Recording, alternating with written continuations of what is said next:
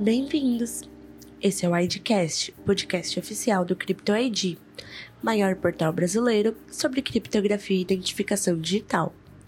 Neste episódio, conversamos com Márcio Dávila, da CertSign, sobre a relação entre o uso de SSL gratuito e o vazamento de dados.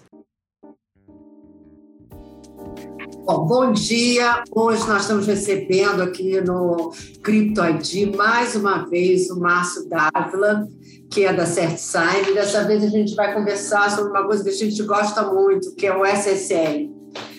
E para entender um pouco desse universo aqui que a gente vai conversar, e também entender quem é o nosso entrevistado, a gente vai fazer uma. Vou, eu tenho uma colinha aqui para não errar. A gente vai fazer uma retrospectiva para a gente entender com quem a gente está falando. Então, é, em meados de 1994, o SSL, o protocolo SSL, surgiu e foi criada pela Netscape, que na época era a maior empresa de browser, né, Márcio? Na época. Aí, em 96, então, VeriSign como spin-off da RSA, para comercialização dos SSLs. Em 96 também nasce a CertSign, Carioca, no Rio de Janeiro, e foi a terceira autoridade certificadora no mundo. E 99 a CertSign vira uma das afiliadas da VeriSign no, no mundo inteiro e com exclusividade no Brasil. E nessa época, em 99, o Márcio entrou na CertSign, eu também, né, Márcio?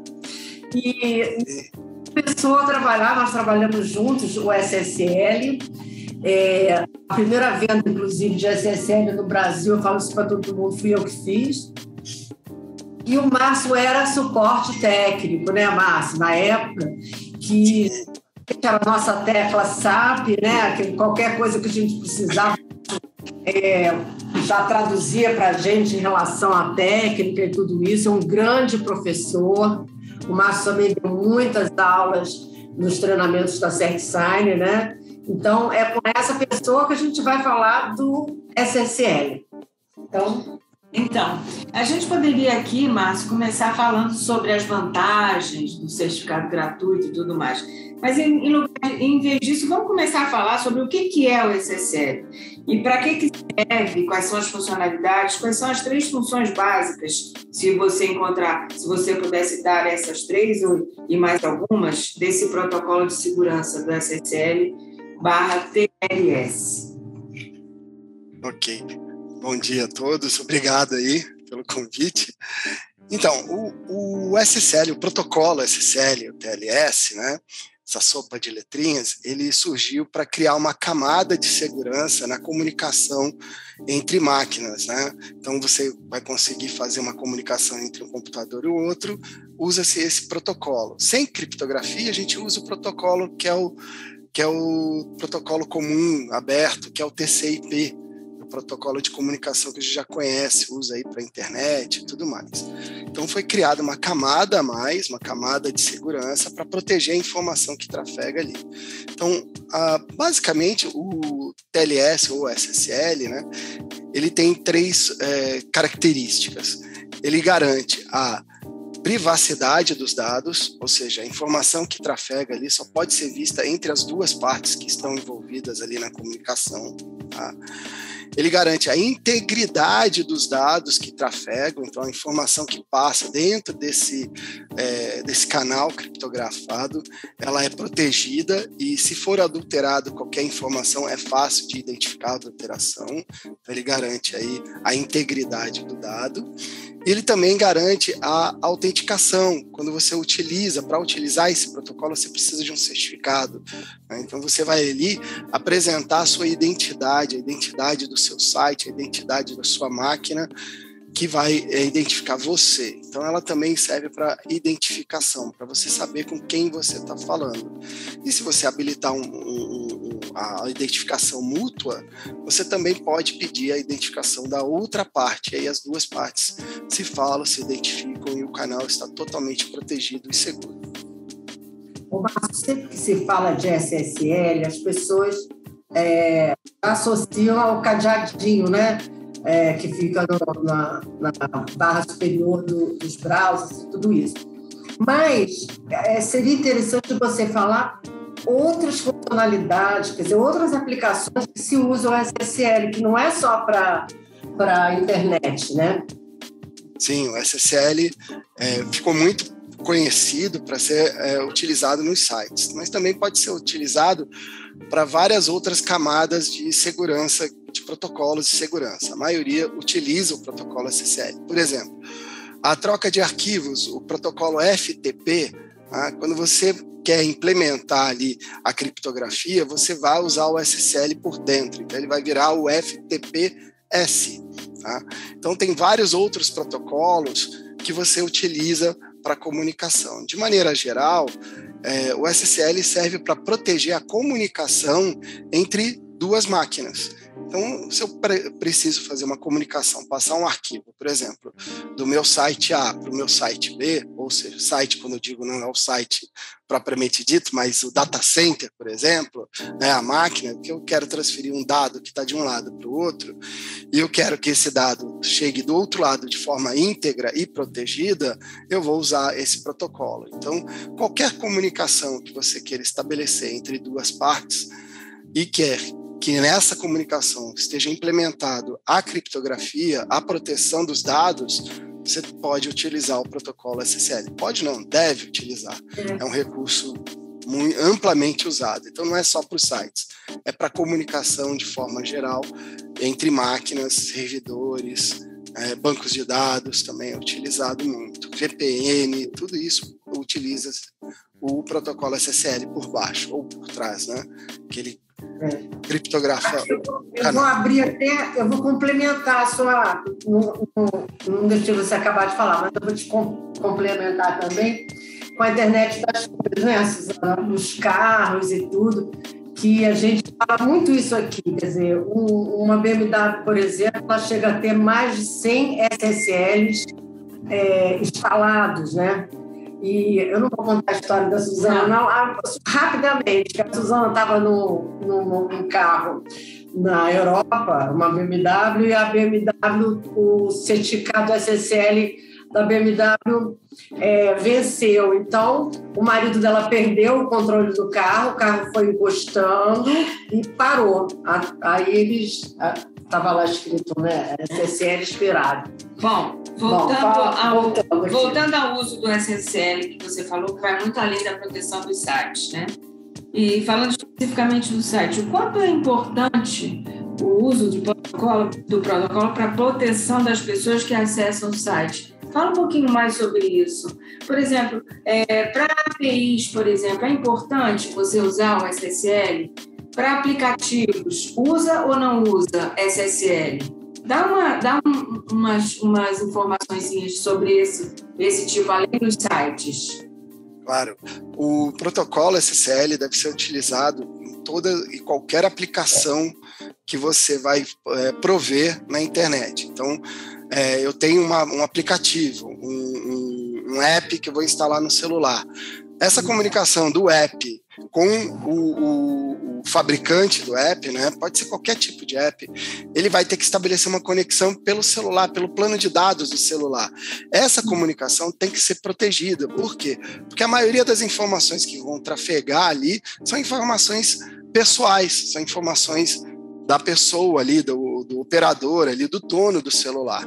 Então é importantíssimo utilizar a, o protocolo SSL para essas comunicações de aplicativos aplicativos, serviços, tudo que você for disponibilizar no mundo digital, a recomendação, se vai ter uma interface com alguém, com uma pessoa, é utilizar o protocolo SSL. Então, para o cidadão, é importante ele estar sempre atento para ver se a comunicação, o canal que ele está ali conversando, né, é, trafegando as informações dele, até esse canal aqui que a gente está falando, usando aqui a, a ferramenta de web conference, também tem que ser protegida, tem que usar um canal seguro.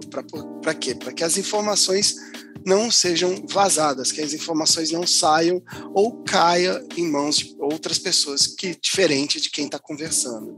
Então é importante utilizar o SSL para proteger os dados que estão ali sendo trocados. É, agora vamos falar uma coisa, Márcia. A gente está falando muito de SSL, mas o protocolo agora é TLS, né? Sim. Então, é, é porque a gente acaba falando só é, SSL. É, já virou é. o nome, não tem jeito para mudar. Então, seria interessante você explicar qual é a diferença de cada protocolo e por que foi importante essa evolução né, do SSL para o TLS. Como você comentou ali, contou no comecinho a história aí da, da criação da CertSide, como eu cheguei, bem nessa época, uh, o navegador principal, você tinha comentado, era Netscape. Era o único navegador na internet na época. Né? Então, é, eles criaram um conceito, né? a própria Netscape criou lá o conceito de uma comunicação segura, porque a internet não foi criada um conceito de segurança. Ela foi criada para divulgar a informação e não para proteger a informação. Então a Netscape, naquela época, teve uma visão de criar um canal eh, protegido usando o navegador. Então eles criaram lá, junto com outros, uh, outras empresas, um conglomerado lá da, Netscape, criaram a primeira versão do SSL, que é o Security Socket Layer, uma camada de segurança para comunicação. É, essa primeira versão não foi muito para frente, tiveram alguns probleminhas de segurança e tudo mais, eles lançaram a versão 2, né, o SSL 2.0. Esse sim, ele foi é, super divulgado. E ao decorrer do tempo, essas versões né, foram criando novas versões, 2.1, 2.2, e cada nova versão é uma evolução da tecnologia. Então você coloca ali é, novas camadas de segurança, altera os algoritmos que você está utilizando para transformar aquele protocolo cada vez mais seguro e tirar as vulnerabilidades existentes. Então, conforme a evolução tecnológica vai avançando, você tem que é, melhorar essa criptografia, você tem que melhorar o canal para garantir a segurança. Então, eles vieram evoluindo. Quando chegou na versão 3.0, houve a necessidade de criar um padrão é, é, internacional é, para que todos pudessem usar. Então definiram ali a, a, IETF, que é um órgão internacional, definiram um novo protocolo, que é o TLS, que é o Transport é, Layer Security. Então, esse novo protocolo é uma evolução do SSL 3.0. Então, ele já prevê ali todas os, as vulnerabilidades que existiam no 3.0 e já evoluiu para o TLS 1.0, a primeira versão. Então, a cada uh, de tempos em tempos, né, uh, esses fabricantes, agora todos os fabricantes de navegadores juntos, eles é, verificam essas vulnerabilidades, conversam entre eles e propõem junto ao IETF uma nova versão do protocolo. Para quê? Para que essa comunicação continue segura e confiável, principalmente confiável por todos. Então, hoje a gente já está na evolução na, no TLS 1.3. Tá? Uma discussão ainda não foi liberado é, oficialmente, tem umas versões betas, eles estão ainda discutindo, fazendo a revisão dessa nova versão desse protocolo. Então, o mais utilizado é o protocolo 1.2, é o mais recente, que está mais comercial. Né? E esse protocolo já é uma evolução de todos os outros. É, os algoritmos que estão sendo utilizados no 1.2, por exemplo, em comparação ao SSL é, 3.0, a última versão, ele não está usando, por exemplo, mais alguns algoritmos, como MD5, SHA-1, que já foram algoritmos descontinuados para essa uh, utilização de forma comercial. Então, conforme os algoritmos vão sendo descontinuados devido à evolução é, da tecnologia, né, ele vai, é, é essas empresas, junto com o IETF, vão é, sugerindo melhorias no protocolo e saem as novas versões de protocolo. Então, é sempre importante ter uma versão nova para garantir a, a, a segurança no canal de comunicação. Então, sempre que a gente estiver falando de SSL, na verdade, a gente está falando de TLS, porque o SSL é, ainda é, é, emitido por alguém, essa, esse 3.0? Não, ele está descontinuado, né? É, como o próprio TLS 1.0, ele é recomendado não utilizar, né? 1.0 e 1.1 é recomendado não usar, mas isso já está presente nos principais sistemas operacionais e navegadores de internet, aplicativos, sistemas operacionais de, de dispositivos móveis e tudo mais. O SSL, né, é, a, a, a, palavra, a sigla, né, as três letrinhas SSL, ficou na cabeça da gente por muito tempo. Então, é. ele virou um nome que não dá para tirar mais. A gente é, continua falando. Não deveriam ter trocado para ter. É. Era melhor ter posto 4.0. É. Sim, continuava. É. Continuaria com o mesmo nome. Tem uma uhum. historinha aí que dizem que a, a Netscape, no, porque ela já faliu, a empresa já faliu, mas um dos últimos suspiros da Netscape foi reivindicar esse protocolo, o SSL. Foi eles que criaram, então eles têm a patente. Né? quando eles reivindicaram isso, já estava sendo feito o protocolo ah, novo, Então, talvez, talvez, tenha sido por isso. Muito para não para não ter o problema de patente. E pegaram a patente do TLS é, e deixaram é. aberta. É. Então hoje não, não tem ninguém que é dono do protocolo, né? Mas lá atrás teve. Então é, provavelmente foi por isso que é, tiraram aí a, o nome, trocaram o nome, né? É, todo mundo fala TLS bar SSL. Bom, é, partindo então com essa, com essa toda essa explicação que você deu, a gente vai fazer contigo um bate-bola muito rápido sobre cada uma das siglas, cada uma das sopas de letrinha que a gente conhece, tá? E você vai nos responder com o que é cada uma, cada uma delas, tá? É, eu vou te falar a primeira, aí você responde o que é. Aí eu falo a segunda, você responde o que é, tá bom? Tudo bem, combinado.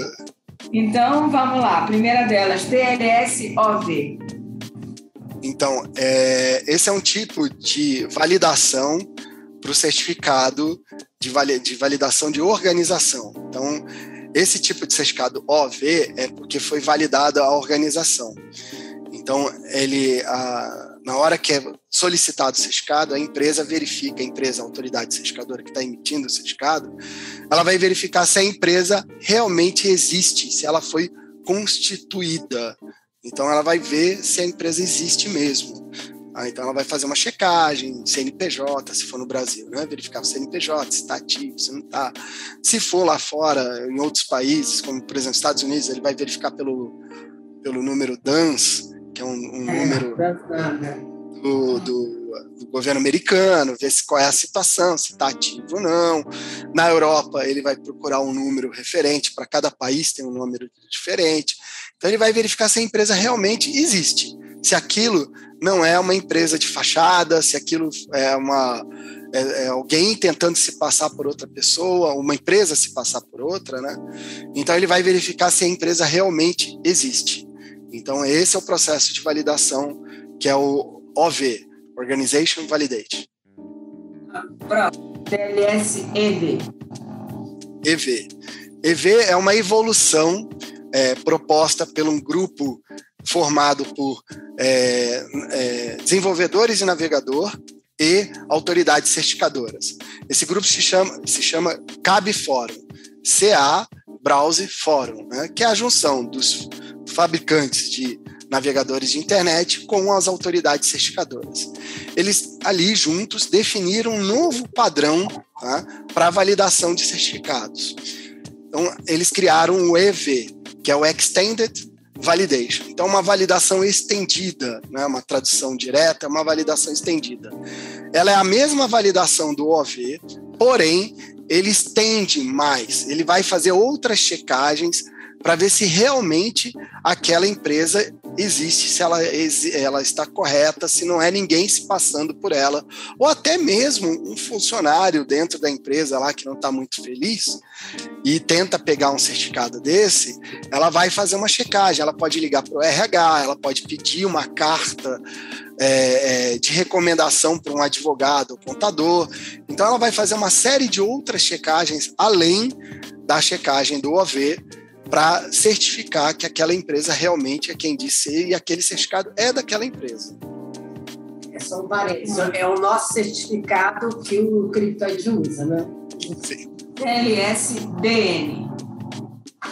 Então, esse é, o, é a validação de domínio, que é o Domain Validation, que é o quê? Esse processo de validação é simples e bem rápido. Ele só faz a validação do domínio, ou seja, se o domínio está em nome de quem está pedindo o certificado. Então, eu, por exemplo, posso ter uma empresa, uma microempresa, uma MEI, né, e vou montar lá um site de venda, sei lá, de mel, que for. Eu não preciso é, é, registrar lá é, como uma empresa e tudo certo. Eu posso criar uma, um, um, um, um domínio no meu nome. Então, por exemplo, Márcio Dávila. Aí vou lá e crio. Não é o nome de uma empresa, é o nome de, um, de, uma, de, uma, de uma pessoa, tá? por exemplo. E aí eu registro aquilo com o meu nome. Eu não tenho uma empresa, mas eu posso ter um certificado. Por quê? Porque o domínio que está ali validado está em meu nome. Então eu estou pedindo um certificado digital para o meu domínio. Então ele só vai checar se aquele domínio pertence àquela pessoa que está pedindo o certificado ele não vai checar se a empresa existe, né? se ela realmente foi constituída ou não. Então, esse tipo de certificado ele faz uma validação mais simples e rápida. Em alguns casos, algumas autoridades certificadoras utilizam até um, uma, um protocolo para esse tipo de validação, que ele entrega o certificado em alguns segundos. Muito rápido, porque ele só faz essa checagem. Quem pediu é o dono do domínio? Se for, beleza, ele pode ter o certificado. É uma, uma validação bem simples e rápida. Tá ótimo. E o último é White Cards. Então, esse é um certificado, é um tipo de certificado muito utilizado no mercado. Tá? Ele tem uma característica, um apelo é, comercial, vamos botar assim, que as empresas gostam bastante, que é o quê? Ele tem um, um, um, uma característica no endereço, uma forma do endereço para esse certificado, onde ele vai ter uma, um asterisco que é um coringa. O nome wildcard vem de uma carta do baralho americano lá, que é uma carta em branco que ela substitui qualquer carta do baralho. Ela foi feita para isso. Então, ela é um coringa. O coringa, ele se passa por qualquer coisa. Com esse conceito de coringa, veio esse conceito do certificado. Eu posso emitir um certificado para um endereço aonde seja o domínio né? E na frente do domínio pode ser qualquer coisa. Então ele coloca um asterisco, ponto, seu domínio. E aí eu consigo certificar todos os endereços que têm essa estrutura do asterisco, ponto, domínio. Então, com um único certificado, eu conseguiria é, certificar vários endereços. Em alguns casos, o pessoal comenta, infinitos endereços que tenham essa estrutura que é alguma coisa escrita ali, seguro, www, é, site, ponto seudomínio.com.br, por exemplo. Então ele é bastante utilizado no mercado pelo fato de ser um certificado aonde vai validar né, todo o processo, então pode ser o wildcard OV e EV, não tem problema, e é, múltiplos domínios, algumas uh, autoridades fazem isso, colocam vários endereços ali dentro, mas é um certificado que, com um único certificado, eu consigo validar uma série de endereços, infinitos endereços. Então, pode se tornar algo é, bastante interessante para uma organização utilizar esse tipo de certificado. O custo fica bem menor. É interessante, mas pode ser inseguro. Deixa eu te falar pode. uma pergunta.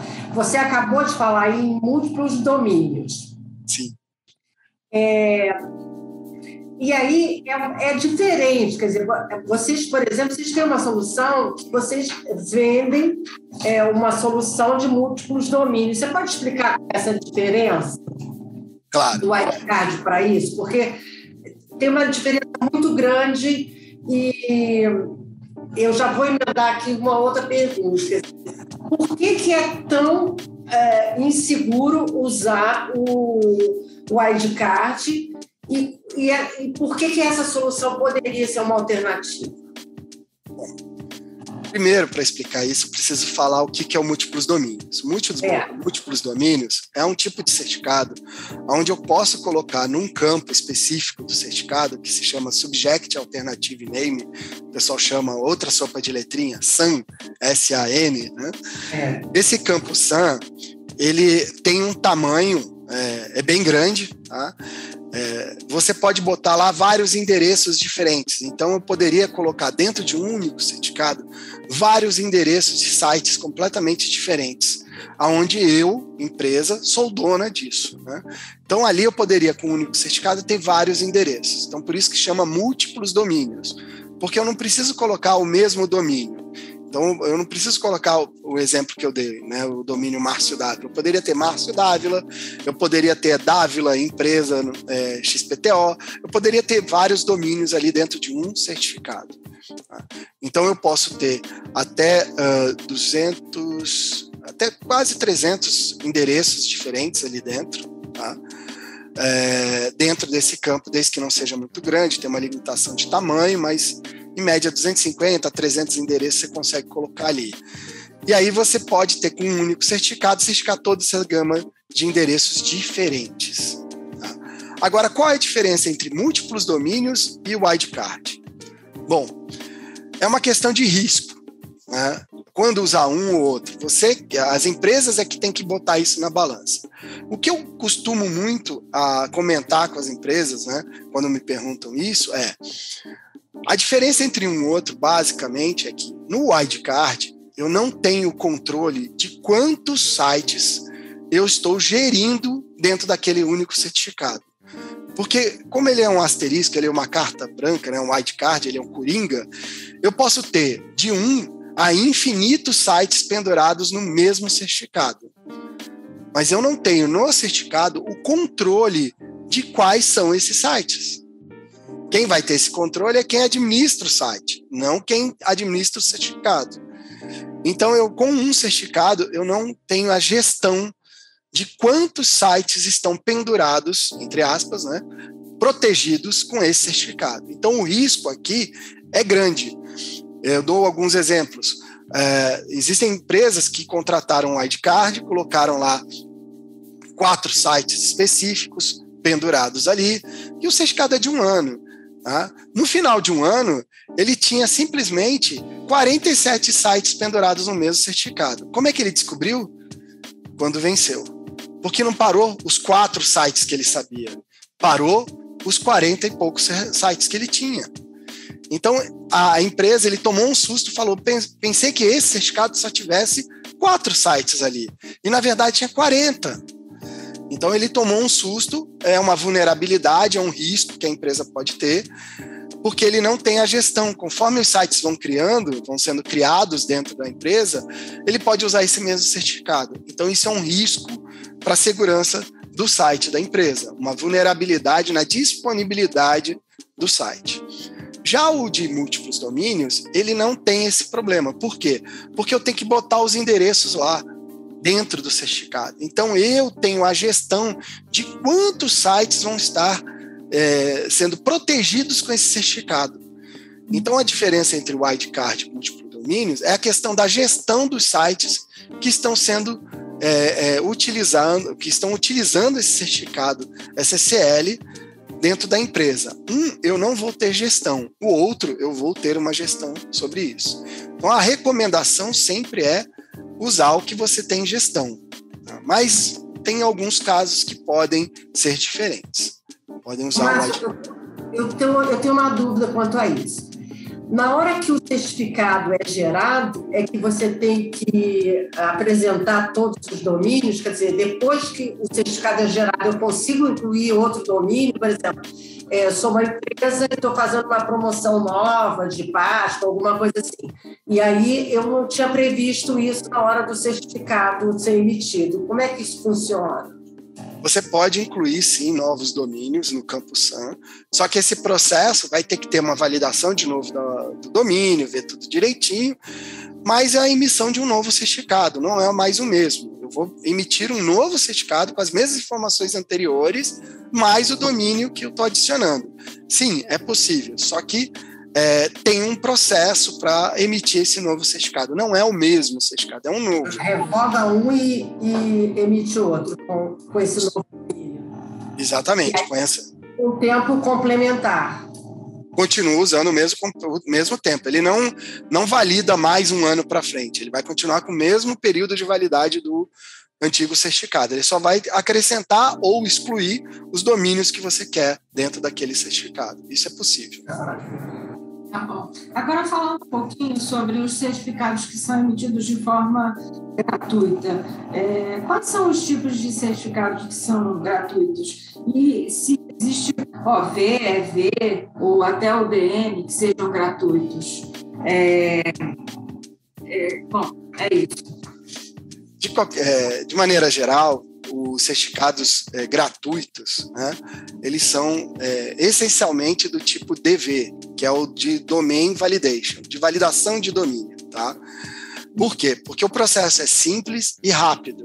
Pode ser automatizado pela autoridade certificadora. Então, o custo dele é muito baixo.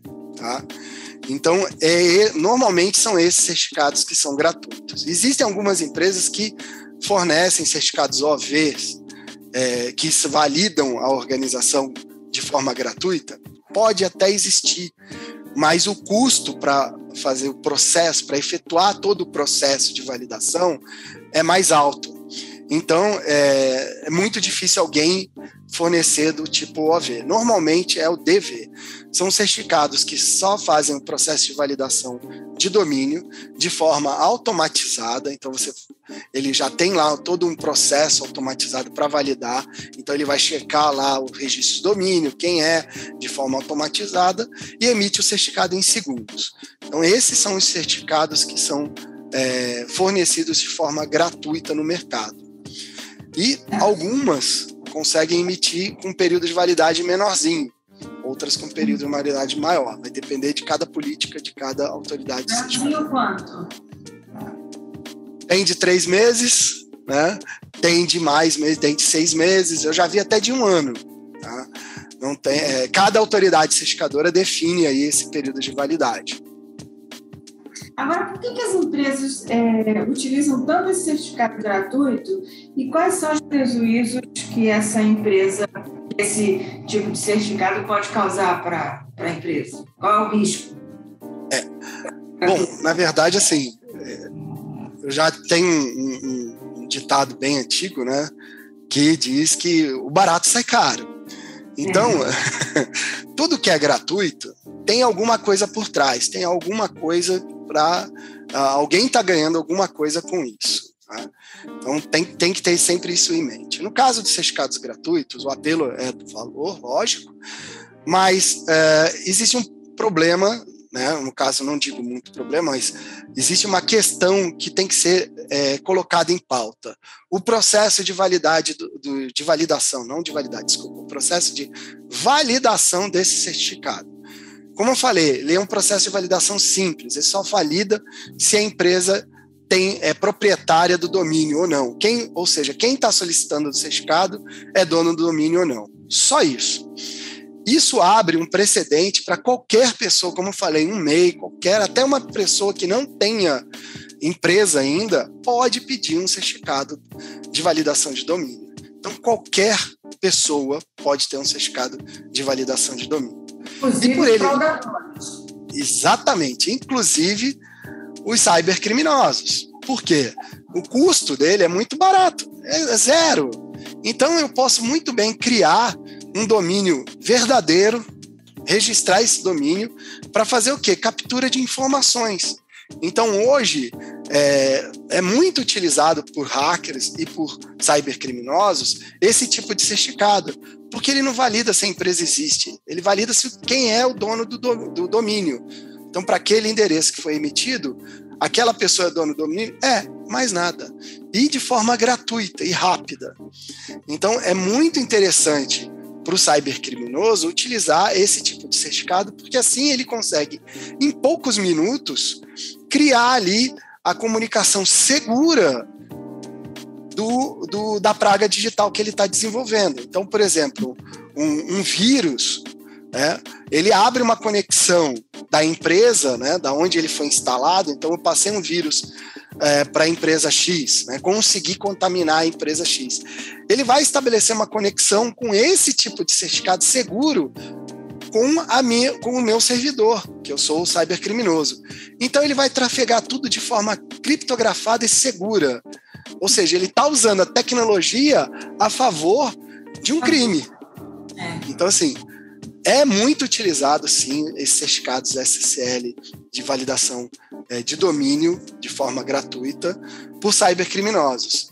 E isso, é, eu já tive alguns clientes que, que entraram em contato comigo pedindo um certificado SSL, por exemplo, e até entender isso foi até bastante interessante. Eles me ligaram pedindo: olha, eu quero botar um certificado SSL numa aplicação de demonstração que eu vou colocar no site para o cliente. Falei, de demonstração? É, não tem nada, é uma demonstração. Eu vou colocar lá a aplicação e eu quero um certificado com vocês. Eu, tá, mas por quanto tempo vai ficar essa aplicação no ar?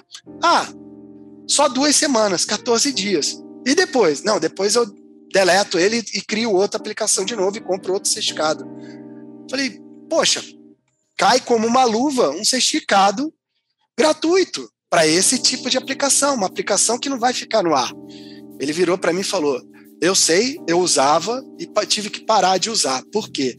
Porque a nossa área de segurança identificou que teve uma, um acesso não devido por uma vulnerabilidade específica lá que ele me falou, e que abriu uma conexão com esse tipo de certificado, ele estava mandando dados da empresa para fora, usando o certificado, uma, o protocolo SSL, né, seguro e usando um certificado válido, um certificado de domínio, é, de validação de domínio emitido por uma autoridade certificadora confiável.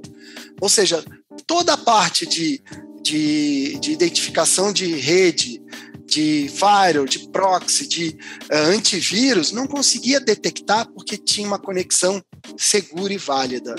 Uhum. Então ele estava ali mandando informação de forma segura. O que, que eles tiveram que fazer? Eles tiveram que tirar essa autoridade certificadora do repositório da empresa para tornar ele, esse, essa autoridade, como não confiável, e assim, antivírus, firewall, proxy, olharem para aquela conexão e falar: não pode. Então, eles não estavam mais querendo usar certificados gratuitos por causa disso porque um cybercriminoso conseguiu invadir e estava passando a informação da empresa, vazando a informação da empresa. Então, esse é um, um, um risco que as empresas correm hoje se usar um certificado gratuito desse tipo de validação de domínio.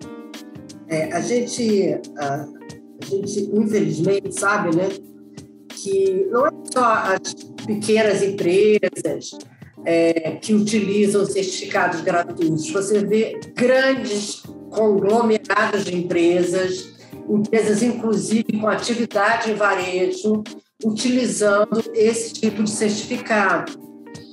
É, qual é fica, por exemplo, a relação uh, desses servidores dessas grandes empresas em relação à LGPD e tudo isso, porque é, sabe que gera uma insegurança muito grande, né? Esse certificado até é, eu, eu sempre brinquei que era um certificado miojo, em três minutos fica pronto. Isso não pode ser a mesma coisa do que um certificado EV, né, Suzana? Suzana que emite nossos aqui, que tem um protocolo realmente muito sério. Você tem que mostrar quem é você, faz chamada de, de de telefone. É, teve uma vez, inclusive, que nós tivemos que é, alterar alguma coisa no site para mostrar que a gente estava com domínio daquele site, então eles mandaram escrever um, uma palavra no site. É, o advogado tem que mandar alguma coisa, quer dizer, não, não pode ser a mesma coisa. E aí, uma empresa que, que é, transita milhões por dia faz uma economia dessa e põe certificados é, de, de gratuito. gratuito. E a, eu queria agora, Suzana, não sei se eu já atropelei no seu roteiro, falar de duas é, desvantagens sobre os certificados é, gratuitos. Uma delas é que o certificado ele vence com de três em três meses, sei lá o que, você vai ter que, uhum. tem que ficar controlando. E é justamente é, nessa que você não viu que o certificado venceu, porque é, eu já estou dando a resposta, Márcio, desculpa, mas é porque eu gosto muito desse assunto, você vai me corrigindo.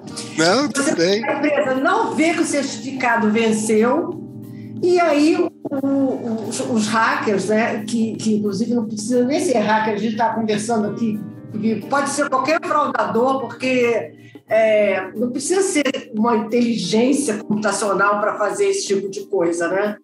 É, e aí o, o, hacker vê que uh, o certificado está para vencer e fica esperando para entrar naquela brecha. Aí você vê empresas muito grandes, muito grandes, fazendo papelão de sair do ar não sei quantos dias porque utilizou um certificado gratuito que não tem controle. Então, eu queria que você comentasse duas coisas. Essa coisa de ter toda hora qual é a, a, a além do que eu falei, né? Quais são as desvantagens de você ter toda hora que, que controlar é, esse tipo de coisa? Porque eu acho que não existe um console, né? De, de uh, um, console, um controle, né? De, de vencimento, sei lá o que, que é. Realmente. Realmente, Regina, não tem, eles não têm muito controle. O que eles conseguem pelo fato do certificado ser gratuito, e qualquer um fazendo uma busca rápida na internet já encontra soluções ah, bastante criativas é, de contornar essa questão do certificado vencendo de três em três meses. Já tem aí soluções no mercado, onde eu vou colocar dentro do meu servidor, e aí começa, aí vem o problema, o risco que você pode correr. Você colocar dentro do seu servidor um, um digamos, um robozinho que quando chegar próximo da data de validade, ele já vai solicitar sozinho um novo certificado para essa autoridade gratuita, já vai renovar. Tá? O problema é justamente esse: você está colocando ali uma automatização do processo de renovação do certificado. Bacana, é, é legal é isso, é um conceito bom, até minimiza a indisponibilidade e tudo mais. Só que é, quem é que fez esse robozinho? Será que ele não colocou naquele código ali mais alguma informação?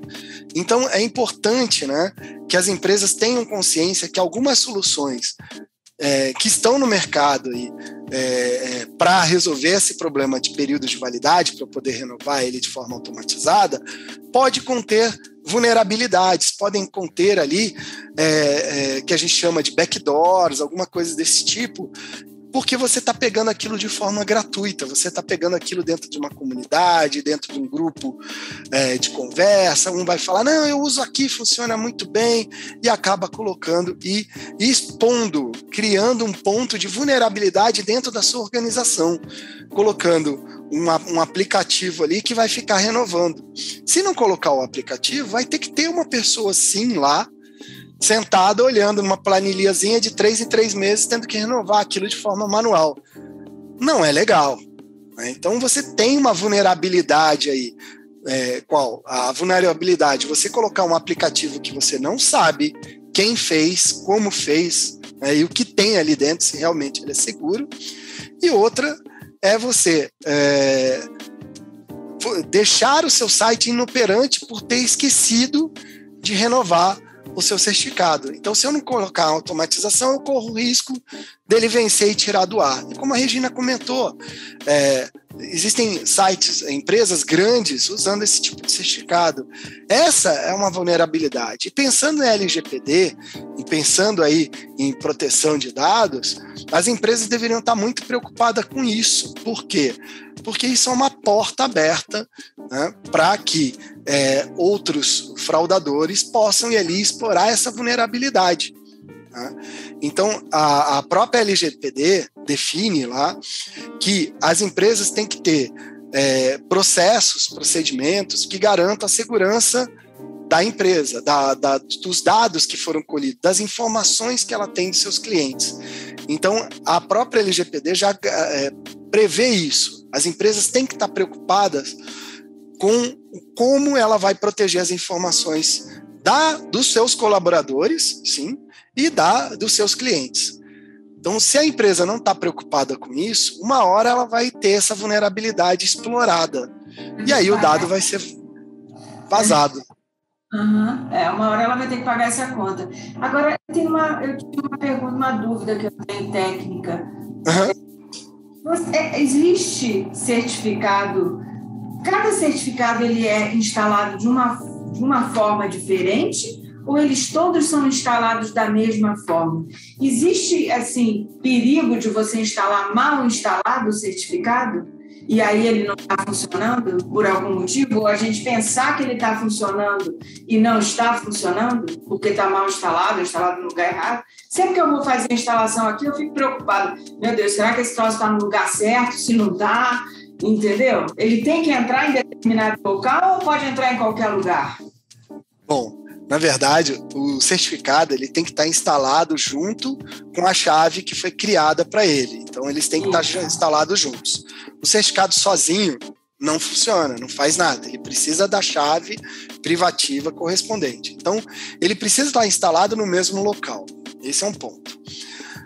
De maneira geral, a maioria dos softwares, servidores, aplicações que existem no mercado tem um processozinho bem simples, né? que você instala o certificado. Então você gera o par de chaves, manda para a autoridade certificadora, ela aprova, você recebe, e ali já tem um processo, um wizardzinho lá, um, um aplicativozinho do próprio fornecedor que você já instala. Tá? Então, sim, se você não estiver a chave privativa, vai dar problema, não vai funcionar, o SSL não vai subir. Mas se tiver tudo ok, ele é instalado perfeito.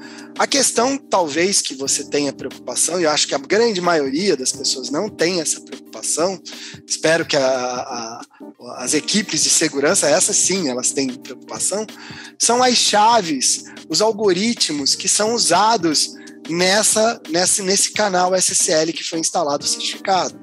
Então, hoje, o certificado SSL, ele habilita o protocolo. Né? Agora, se ele está bem configurado ou mal configurado, você não sabe. Provavelmente ele vai estar tá configurado com as configurações padrões daquele software. Então, se ele não tiver atualizado, isso a gente vê muito aí nas empresas, algumas empresas usando softwares antigos, desatualizados, ele vai ter vulnerabilidades. E aí, um hacker, qualquer qualquer estudante de, de, de segurança, de cibersegurança, né, aprende né, que existem ferramentas gratuitas no mercado, como bater no servidor e saber o que, que tem lá dentro, qual é o servidor, qual é a versão. Sabendo qual é a versão do servidor, o que, que tem lá do outro lado, eu vejo que ele não foi atualizado e eu posso usar vulnerabilidades existentes. Então, eu vou aplicar dentro desse site usar essa vulnerabilidade que existe, que é conhecida do mercado. Então, o que falta nesse ponto, às vezes, é uma configuração adequada na hora de instalar o certificado. Então, depois de instalar o certificado, a recomendação é configurar o seu protocolo SSL da melhor forma possível. Porque existem cifras que são uh, cifras, não, desculpa, é, algoritmos criptográficos que são muito fortes, muito é, é, muito no, muitos, no, muitos algoritmos novos e muito fortes. Se você colocar todos esses, óbvio que grande parte dos seus clientes não vão conseguir acessar o site. Por quê? Porque tem navegador antigo, está desatualizado. Então você tem que estar tá ali, é, é, ponderar, saber quais são os algoritmos que você deve usar e em que nível você vai conseguir falar com seus clientes. Eu já teve casos com com clientes que usam, por exemplo, tem clientes que são do interior do país, que é, é, não estou dizendo que o interior não tenha é, tecnologia, sim, tem muita tecnologia, mas às vezes não estão fora dos centros urbanos e eles não têm uma máquina atualizada. Ele tem uma máquina lá antiga e ele usa aquela máquina. E aí ele, para não perder esse cliente, ele, ele diminui o nível de segurança para esse cliente conectar. Ao diminuir esse nível de segurança, ele está abrindo uma, uma brecha, uma vulnerabilidade para que, se alguém descobrir, possa usar. Então, às vezes, não é simplesmente a instalação, é mais a configuração da hora da instalação do certificado que, é, que deve ser é, analisada e revista para manter a segurança do seu site. Márcio, agora vamos falar uma coisa aqui que é o seguinte. Antigamente, lá quando a gente em 99, tudo, quem comprava o SSL eram os CIOs das empresas, eram os diretores de tecnologia. Então, nossa, era. Posso falar agora porque não, eu acho que eles mercado, mas eu não estou nessa atividade. Era o Tarcísio Espanhol do Itaú, era o Nilson do Banco do Brasil, era. Nossa, nossa meu querido Bradesco, esqueci o nome dele agora. É, Rogério Rubens. Rubens, acho que era. Rubens, é, do, exatamente, do Bradesco. Então, eram essas pessoas que compravam o SSE. E aí, com o tempo, é, a gente assistiu que essa compra passou para a área de, de, de compras, né? de suplementos e tal. E de quê? Você falou suplementos? Ah, é suprimento, é. Suplemento. É, suplemento é alimentar, né? É, é, suplemento é vitamina. É o que a gente toma. É, desculpa. Bem, então, eu senti que tinha sido alguma coisa errada. É, e aí a gente viu o seguinte, que as pessoas que compravam faziam a menor ideia do que estava se comprando. Parecia que estava um balde, uma vassoura para a empresa, enfim. E agora, quer dizer, eu, eu já não estou mais à frente disso, né, Suzana, né? Há muito tempo, né? A gente já está, vamos fazer aqui nove anos de CryptoID. Então, são essas pessoas agora que estão, que são responsáveis por essa compra? Porque a gente está é, vivendo nesse momento uma uh, as leis né, de proteção de dados, LGPD, GDPR da Europa e tal, e a atenção de, do sigilo é, das transações está cada vez é, é, mais vulnerável, dá mais vulnerabilidade para as empresas. Então, é, deveria estar sendo cuidado por pessoas mais técnicas. Isso está acontecendo de fato? Quer dizer, quem hoje compra SSL? É, infelizmente, a grande maioria que compra SSL é a equipe de compras, que não entende nada de tecnologia. Então, para eles, certificado DV, OV, EV, não faz a menor diferença. O que faz diferença é o preço. Então, quem compra é a área de compras. Mas eu vejo algumas empresas grandes, principalmente as empresas grandes, que estão criando divisões dentro da empresa, que estão normalmente vinculados ou à equipe de segurança ou à equipe de compliance, né, que estão, são responsáveis pela gestão dos certificados, para garantir que nenhum certificado da companhia vença, ou expire, né? Então ele vai ficar ali sempre é, olhando os certificados da companhia. Então essa equipe hoje às vezes aparece para vir comprar o certificado, porque elas sabem qual é o tipo de certificado que ela precisa, qual é uh, para que que ele vai usar, onde vai usar, como vai usar. Então eu vejo isso mudar, tem mudado, mas é muito pouco. A grande maioria ainda é a área de compras.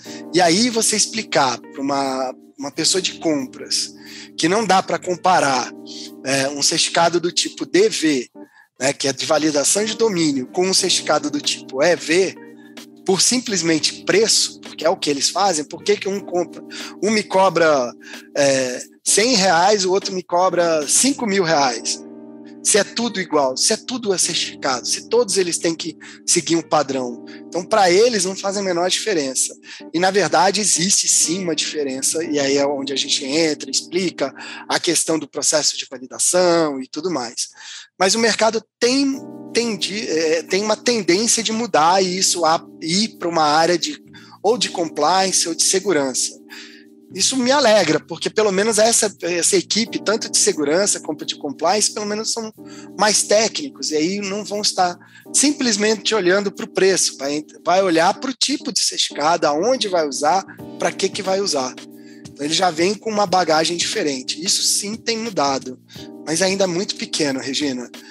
Quase é. todo mundo da área de compras. É, infelizmente, a gente está assistindo assim, muitos é, eventos né, de, de sites grandes caindo, saindo do ar, e, enfim, também pagando resgates. E a gente acha que isso só vai realmente a jeito quando as empresas se conscientizarem, porque quem já perdeu milhões por dia por economia em é, segurança digital, é, passa a olhar diferente. Né? Sim, sim, com certeza. É, tem que olhar diferente, porque é uma economia que, eu vou te falar uma coisa, é uma responsabilidade muito grande é, essa compra de SSL, né, Suzana? É, de segurança né? A decisão de segurança não é uma questão só de preço, né? É, não é, é muito maior que isso. Não é só o SSL, né? Como vocês, vocês dois falaram, da instalação, da forma de instalar e tudo, também é muito importante. Então, quer dizer, é, as empresas têm que olhar para isso, fazer treinamentos, enfim, é, ter um, um, olhar mais é, é delicado, mais minucioso para esse tipo de coisa. Ô, Márcio, eu acho que já nós hoje já, já deu, né? A gente poderia ficar conversando muito tempo aqui. Você gostaria de falar coisa de SSL, alguma novidade lá do Cap Fórum, enfim? É, o... bom, lá no o pessoal lá do Cap Fórum estão discutindo alguns pontos que aí a gente teria que conversar depois. É, é, é são algumas discussões bem interessantes como por exemplo o uso do certificado uh, wildcard nos certificados EVs, que ainda não, não é permitido, mas eles estão discutindo sobre isso. Então, uma hora, se vai ter ou não vai ter, essa é a grande discussão deles lá. É, por uma questão aí do processo de validação, o quanto isso é vulnerável, o quanto não é. Mas, de maneira geral, eu acho que de, de alguns anos para cá, Regina, a gente já vive um momento muito melhor do que é, tínhamos. Apesar daí a questão da pandemia acelerou tudo, todo mundo, todo mundo home office, as conexões seguras, empresas gastando aí, investindo muito em segurança, é, ainda não vejo é, as empresas preocupadas com essa parte, que é a segurança do site, a segurança do seu e-commerce. Normalmente eles acabam deixando isso de lado e vão descobrir quando tem uma vulnerabilidade. Falta um pouco, realmente, sim. As empresas precisam estar mais conscientes que a, com essa nova realidade, com esse novo normal, onde está todo mundo hiperconectado, todo mundo fora das suas empresas, porque antes você tinha uma, uma segurança na área de segurança, é, segurança da informação, você tem ali a questão do, da segurança do perímetro. Não existe mais uhum. segurança do perímetro. Está todo mundo em casa, ninguém está mais dentro das empresas. Então, o investimento é em cima de segurança cibernética, segurança do site, segurança dos dispositivos. Então, as empresas têm que estar preocupadas com isso, principalmente com essas exposições de dados que estão acontecendo cada vez mais. E agora, vindo a LGPD, vai só é, ratificar toda essa necessidade.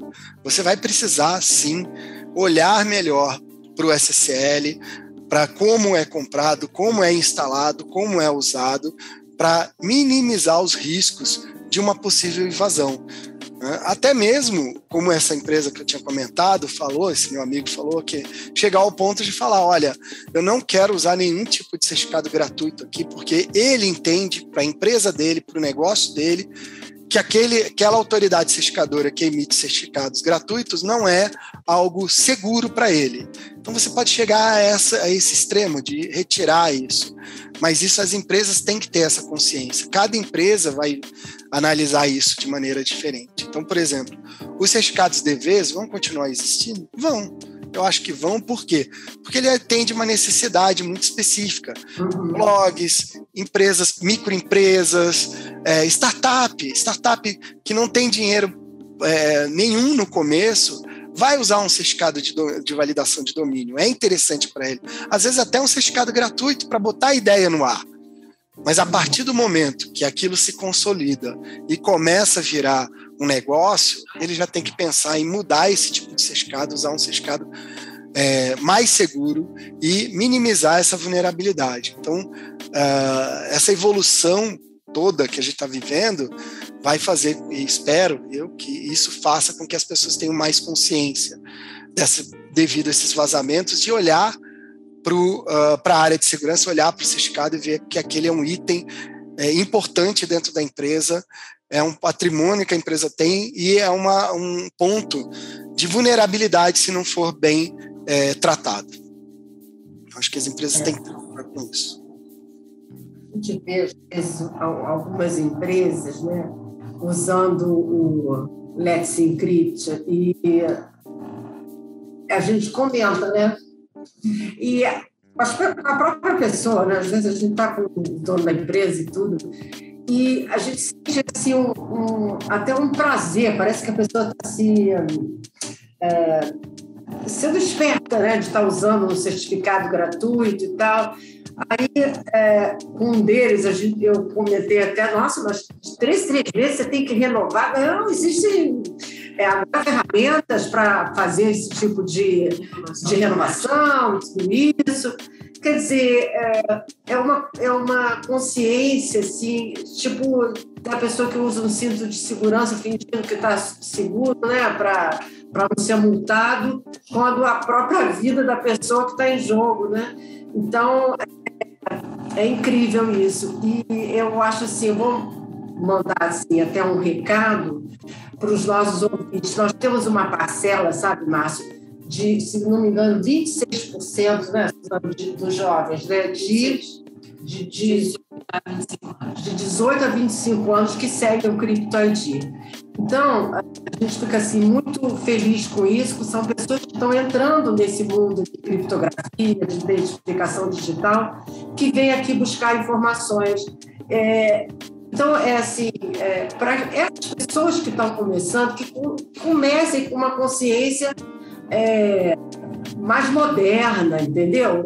Porque eu acho assim, é o tipo da, da pessoa querer ter uma vantagem na verdade, é uma desvantagem para a empresa dela usar esse tipo de coisa. Nós, nós noticiamos aqui, foi em setembro, setembro e janeiro, se eu não me engano, de 2021, primeiro de janeiro, depois de setembro, né? que é, a cadeia da Let, Let, como é que é? Let Encryption tinha vencido. Por quê? Porque eles alugaram uma cadeia né, intermediária para poder entrar no mercado, foi isso? Foi, exatamente isso. Então, é, é, em 2000, no finalzinho de 2020, né, que aconteceu isso. Então, o que, que acontece? É, para uma autoridade certificadora é, hoje em dia, né, entrar no mercado é bem complexo. Por quê? Porque ela tem que mostrar confiança. E para mostrar confiança, o zero não dá. Então, ela vai sempre se associar a uma outra autoridade certificadora já existente para poder entrar no mercado e demonstrar para o mercado que o trabalho dela é seguro, que ela segue as boas práticas e tudo mais. No caso aí da Let's Encrypt, ela se é, é, associou a uma outra autoridade certificadora, raiz, ou seja, uma autoridade certificadora topo da hierarquia, e começou a emitir seus certificados embaixo dessa, dessa autoridade certificadora é, internacional. Com o tempo, né, a empresa foi crescendo e se consolidando no mercado. E quando ela vai é, é, migrar para a própria autoridade certificadora dela, né, existe esse ponto de ruptura, que é a hora que ela vai deixar de usar o certificado antigo, que ela tinha associação com essa empresa, para usar o dela. O que aconteceu ali, no meu ponto de vista, é que não houve um trabalho bem feito pela autoridade certificadora de entender esse gap, que seria sair de uma e ir para outra sem prejudicar quem? o usuário.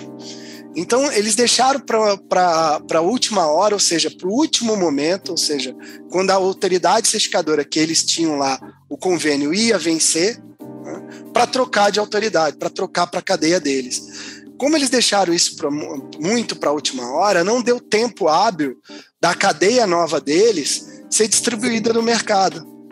E aí o que, que aconteceu? Quando venceu o certificado, vários sites no mercado que usavam esse tipo de certificado deram um alerta lá de certificado inválido, não confiável, né? porque venceu a raiz. Se vence a raiz, ele não confia em mais ninguém embaixo. E esses sites simplesmente ficaram é, fora do ar, porque o navegador não chega a carregar o site. Então, o cliente que comprou um certificado ou mesmo solicitou o certificado dessa autoridade certificadora, mesmo que seja gratuito, teve um prejuízo, porque o site ficou inoperante. Até que essa nova hierarquia seja conhecida no mercado, e quando eu falo conhecida é estar presente dentro de navegadores de internet, sistemas operacionais, aplicativos e dispositivos móveis, demora alguns anos. Isso eles não trabalharam direito. E aí, quando houve essa migração, houve essa ruptura. Os seus clientes ficaram sem usar o certificado, sem poder usar o certificado porque estava dando como inválido. E isso mancha a, a, credibilidade dessa empresa junto ao mercado. Então, isso das é... empresas que usam, né? Porque, olha, quando isso aconteceu no mundo inteiro, saiu do ar é, empresas como do mundo da moda, poderosíssimas, saiu empresas de jogo, de jogo, de game. De game, sim. Nossa, que, que faturam milhões por dia, sei lá. Quer dizer, aí você expõe, né? Os, as pessoas descuidadas né, com, com as informações dos seus clientes, né? Que foi uma. Cá entre nós foi uma vergonha, né? Sim. Assim, uma empresa grande, uma empresa de gamers, como você comentou, que ganha milhões, é, usar um certificado gratuito não faz sentido. É a mesma coisa que ele querer botar dentro da site. E é uma brincadeira que eu sempre faço. Você vai botar dentro da sua empresa um antivírus gratuito para se proteger de vírus? Não, não estou falando que é, o antivírus gratuito é ruim. Não, não é. Mas ele não te dá suporte. Ele não te dá de suporte, ele não te dá atendimento, ele não te dá nada. E quando você mais precisar, você não vai ter ninguém para procurar.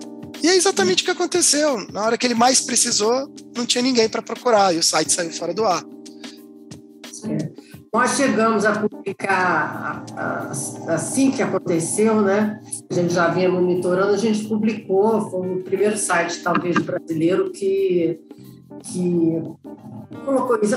Até os outros nem botaram eu só sei o seguinte, é, essa matéria que nós colocamos ainda explode até hoje, né, de audiência, porque as pessoas não tinham informações, principalmente da língua portuguesa. Bom, gente, Agora, infelizmente, o papo acabou, muito bom. O Márcio vai voltar depois aqui. Tem muita coisa para a gente conversar, viu, Márcio, sobre o, o, o, o, novo selo. Novo selo, não. O novo certificado é de ICP Brasil, né? Que agora vai entrar nos browsers e tudo isso. Então, tem muita novidade pela frente. Então, vamos deixar isso. É, mais para frente. É. Sim. A gente conversa, tá bom? Tá bom. Muito obrigada. Eu... Mais uma vez aqui pela essa aula maravilhosa. A gente aprendeu algumas coisas, né, Suzana? Com certeza. E estamos juntos aí, né, Suzana? Obrigada, Márcio, pela participação, tá? Um beijo. Um beijo. Beijo, eu que agradeço. Tchau, tchau. tchau. Este foi mais um episódio do Edcast. Para ver a essa e outras entrevistas, acesse nossos canais. Até a próxima!